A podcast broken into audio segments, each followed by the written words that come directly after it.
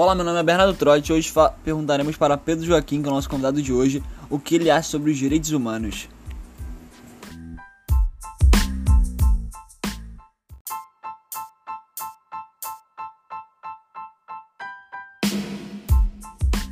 Boa tarde, Bernardo. Então, minha opinião sobre os direitos humanos é que esses direitos são um básico que cada ser humano deve ter.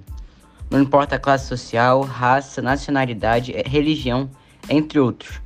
Portanto, o objetivo desse direito seria o direito à vida, à liberdade, opinião e expressão.